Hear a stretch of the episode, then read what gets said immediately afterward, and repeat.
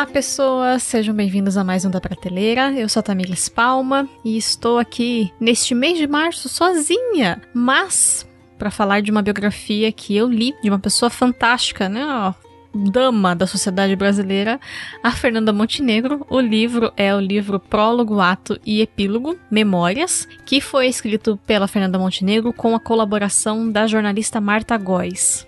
É um livro que foi publicado em 2019, no finalzinho do ano ali, segundo semestre do ano, e eu recebi da Companhia das Letras naquele momento. Mas eu acabei deixando um pouco para frente a leitura e aí 2020 foi um caos, né, na vida de todos nós. Eu gosto muito de biografias e eu gosto de poder apreciar, de ler com calma essas biografias, então eu acabei postergando e aí eu aproveitei as minhhas férias, né, o começo do ano que não é tão corrido assim, para terminar, para realizar essa leitura e poder vir aqui nesse mês de março falar com vocês a respeito do livro.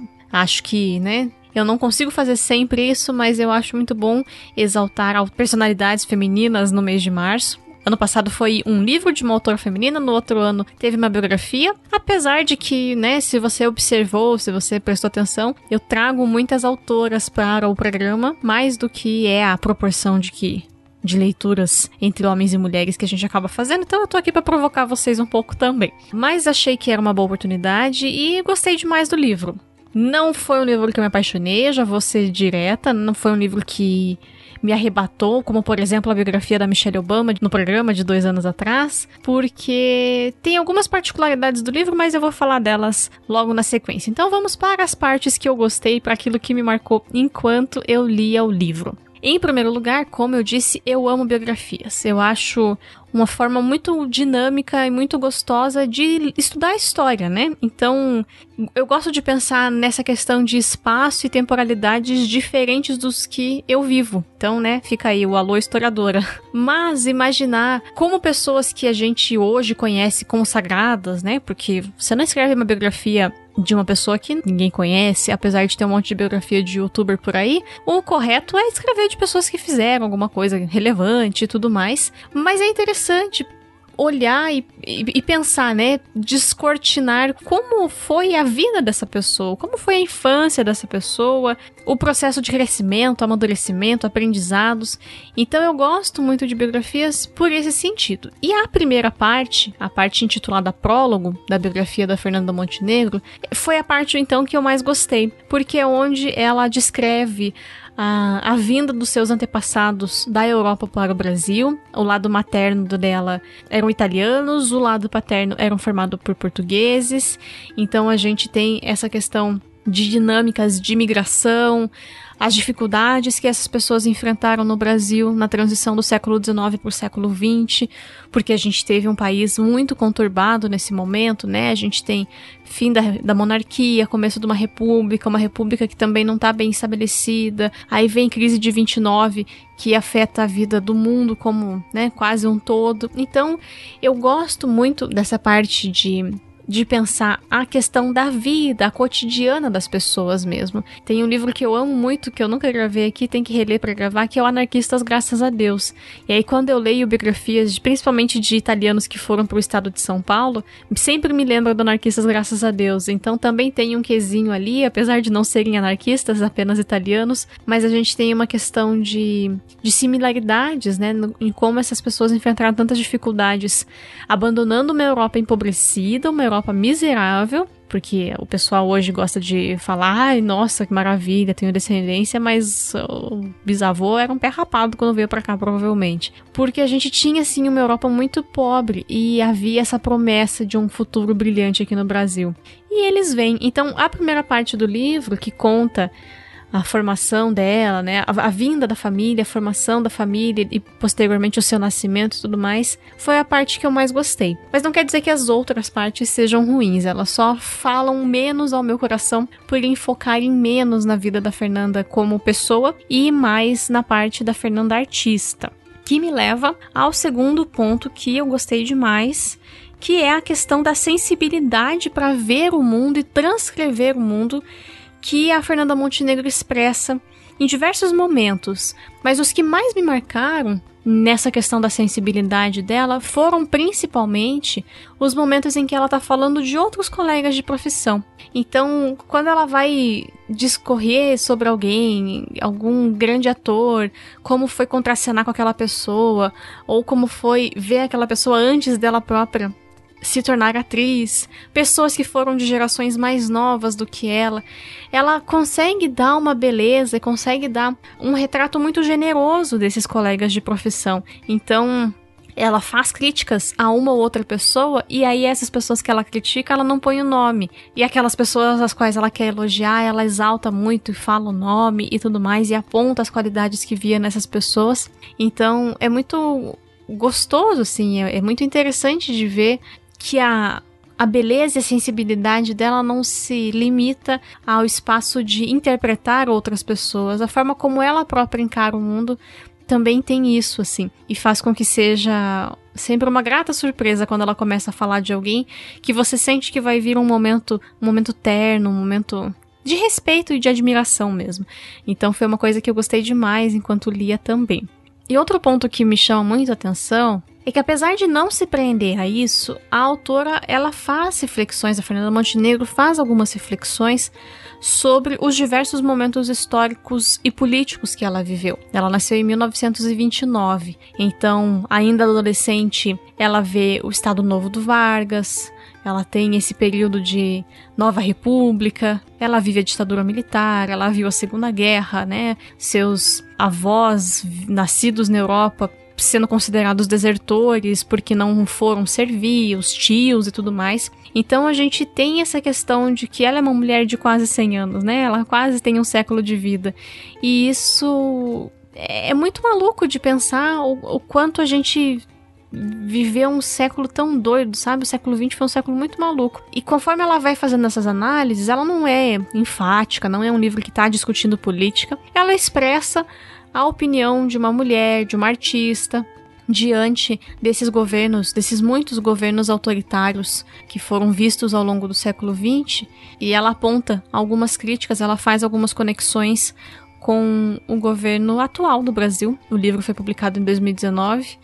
E aí eu fico me perguntando o que estaria pensando Fernanda Montenegro atualmente, né? Porque já conseguiu se provar ainda mais grotesco do que ela esperava. Mas outra coisa que me que me deixa muito impressionada e é uma reflexão histórica que pouca gente faz, é uma curiosidade histórica, na verdade, é o fato de que Fernanda Montenegro nasceu no mesmo ano em que Anne Frank, Martin Luther King Jr. e Rubens Paiva.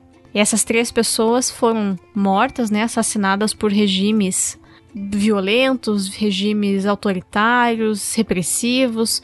Embora o Luther King, né, Jr. vivesse nos Estados Unidos e lá fosse uma democracia, a gente tinha uma questão racial muito complexa, né? E aí é muito inusitado fazer essa projeção. Se essas pessoas tivessem sobrevivido, elas teriam a idade da Fernanda Montenegro, sabe? O quant quantas coisas essas pessoas teriam para nos contar.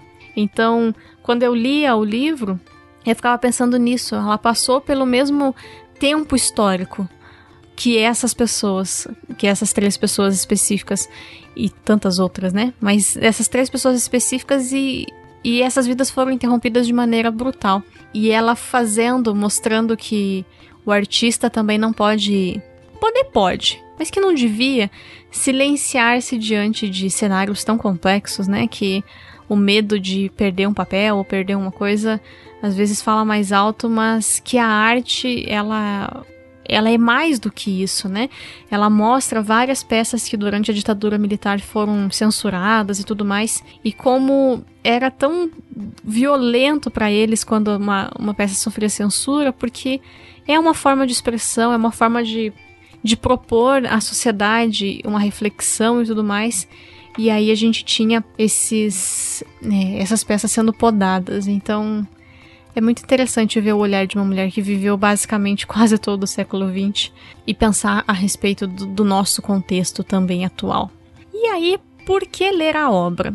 Em primeiro lugar, eu né, falei que ia fazer um pormenor a respeito da biografia, eu não vou mentir. Eu esperava uma biografia mais tradicional, que conta ali a vida da família e tudo mais, e o livro é uma ode ao teatro. Então, o miolo do livro é a parte intitulada Ato, então é ela contando do teatro brasileiro, das experiências dela, das milhares de peças que ela fez. Então, eu não sou, não me entendo como público-alvo 100%, porque eu nunca fui de consumir muito teatro.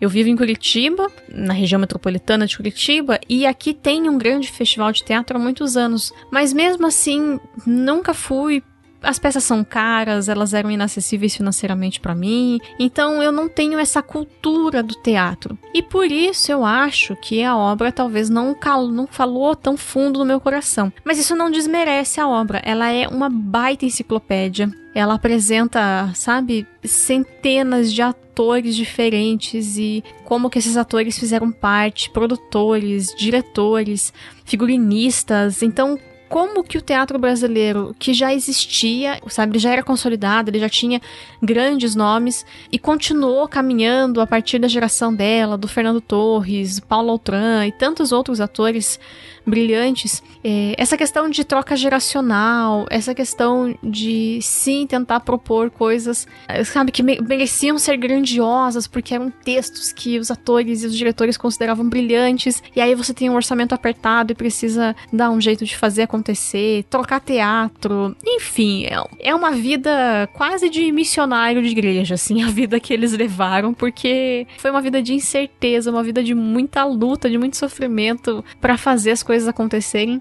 mas que, que mostra como a arte é forte, sabe? Como a arte fala e como a arte se conecta com as pessoas, mesmo num país em que a gente tem um índice de analfabetismo funcional tão alto, ainda, né, na, antes da gente mudar a forma da escola pública, o número de pessoas que eram literalmente analfabetas era muito maior e tudo isso. E é muito engraçado, ela fala num pedaço do livro sobre um monólogo que ela construiu sobre a Simone de Beauvoir. E foi um monólogo que ela aplicou para conseguir um edital público de financiamento. Daí ele não saiu porque a justificativa foi não tem sentido aplicar apresentar Simone de Beauvoir para a periferia porque as pessoas pobres não vão entender. E aí ela acionou um amigo que tinha trabalhado no governo já, pediu uma reunião com o ministro da Cultura, sei lá com quem, e foi apresentar o argumento de que não, as pessoas também conseguem compreender um texto uh, da forma como vai ser apresentado, as discussões que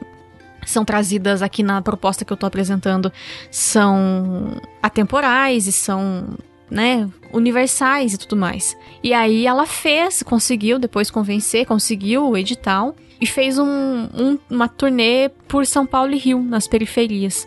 E ela conta assim que foi uma coisa muito maravilhosa para ela. Foi a última coisa que ela fez com muito gosto. Ela fez alguns anos atrás, em 2016, 2017, não me engano.